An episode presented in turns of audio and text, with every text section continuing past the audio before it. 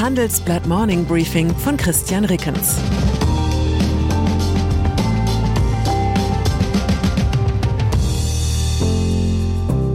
Guten Morgen allerseits. Heute ist Mittwoch, der 1. Februar 2023 und das sind unsere Themen. Ölkonzerne steigern Gewinne. EU legt Subventionspläne vor. Debatte um Privatjets. Nach einer kurzen Unterbrechung geht es gleich weiter. Bleiben Sie dran. Sie leben Fairness, Kultur und Werte? Zeigen Sie Ihr Engagement als Arbeitgeber und werden Sie Teil der Fair Company Initiative. Mit der Fair Company Initiative zeichnet das Handelsblatt Unternehmen aus, die insbesondere Berufseinsteigern und Young Professionals ein faires, attraktives Arbeitsumfeld bieten. Zu den entscheidenden Werten gehören unter anderem das Engagement für Mitarbeitende, Diversity und Chancengleichheit, Nachhaltigkeit und gesellschaftliche Verantwortung. Erfahren Sie jetzt mehr unter faircompany.de. Fossile Energien.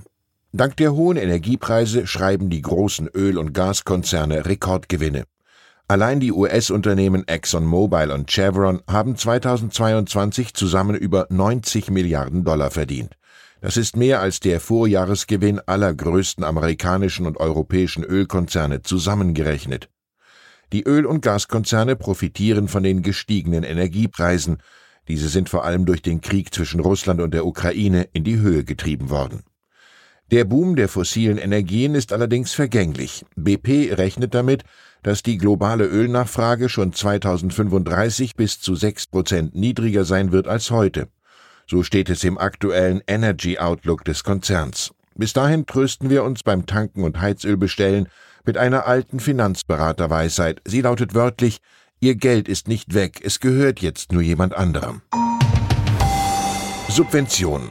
Um Steuergeld, das bald jemand anderem gehören könnte, geht es auch bei der europäischen Antwort auf das US-Subventionsprogramm, das heißt Inflation Reduction Act, kurz IRA. Brüssel will kräftig zurückfördern, und zwar mit Steuererleichterungen für grüne Investitionen. Dafür soll das Beihilferecht gelockert werden. So steht es im Entwurf für den Green Deal Industrial Plan. Diesen stellt die EU-Kommission heute offiziell vor. Wer sich selbst eine Meinung bilden will, kann sich in unserem Streitgespräch mit Argumenten munitionieren. Die Ökonomen Lars Feld und Jens Südekum diskutieren im Handelsblatt über die richtige Antwort auf den IRA. Wenn Sie ahnen, welcher der beiden Nationalökonomen welche Meinung vertritt, dann liegen Sie wahrscheinlich nicht falsch. Bauen. Da hat wohl jemand das Ratgeberbuch mit dem Titel Wie werde ich ein beliebtes Unternehmen ungelesen zugeklappt. Deutschlands größter Vermieter Vonovia stoppt alle für 2023 vorgesehenen Neubauprojekte. Gründe sind die steigenden Baukosten und Zinsen.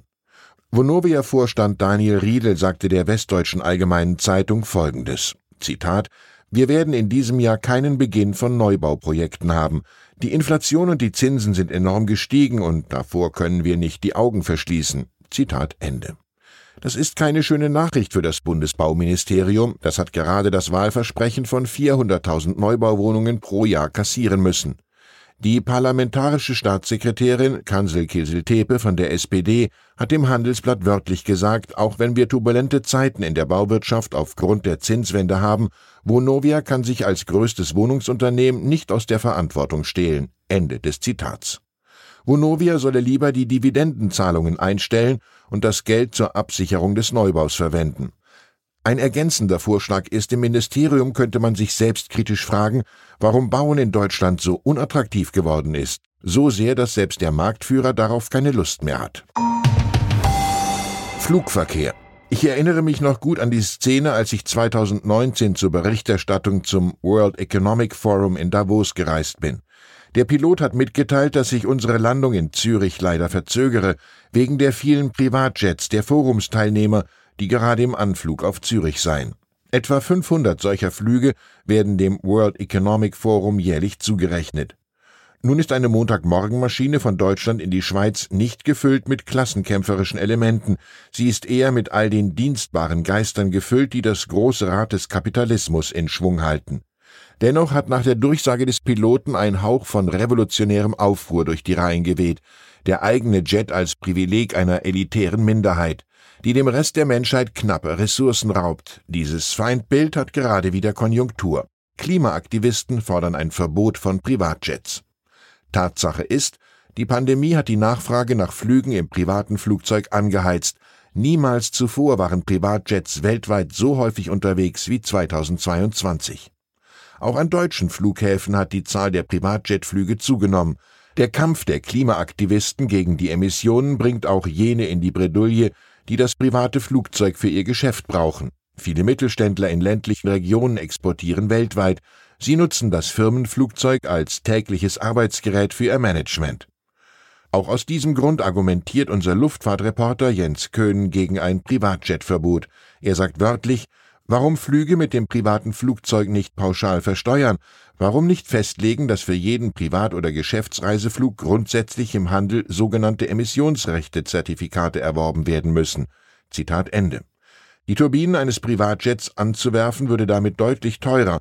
Unternehmer und Manager, die auf das eigene Flugzeug angewiesen sind, könnten es aber weiterhin nutzen. Chefposten.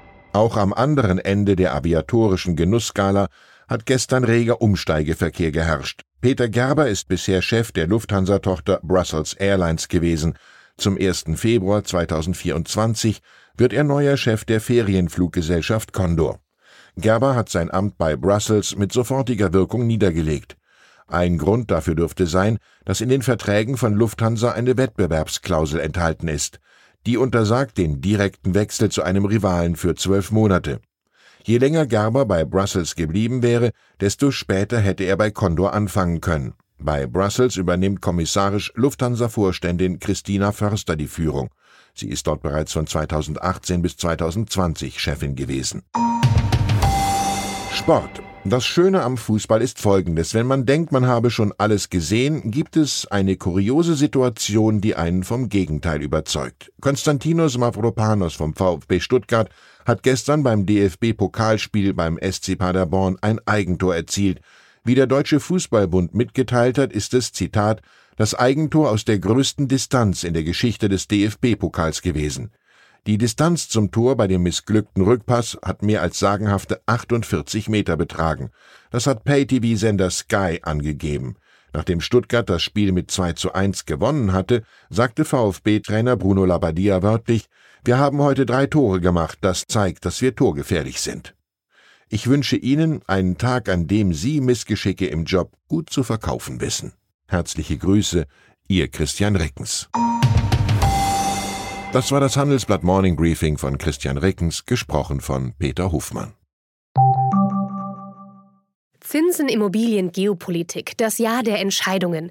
Das ist das Motto des diesjährigen Bankengipfels. Banken sehen sich gerade mit einer Vielzahl von Krisen konfrontiert. In dieser Situation sind unabhängige Information und Orientierung wichtiger denn je.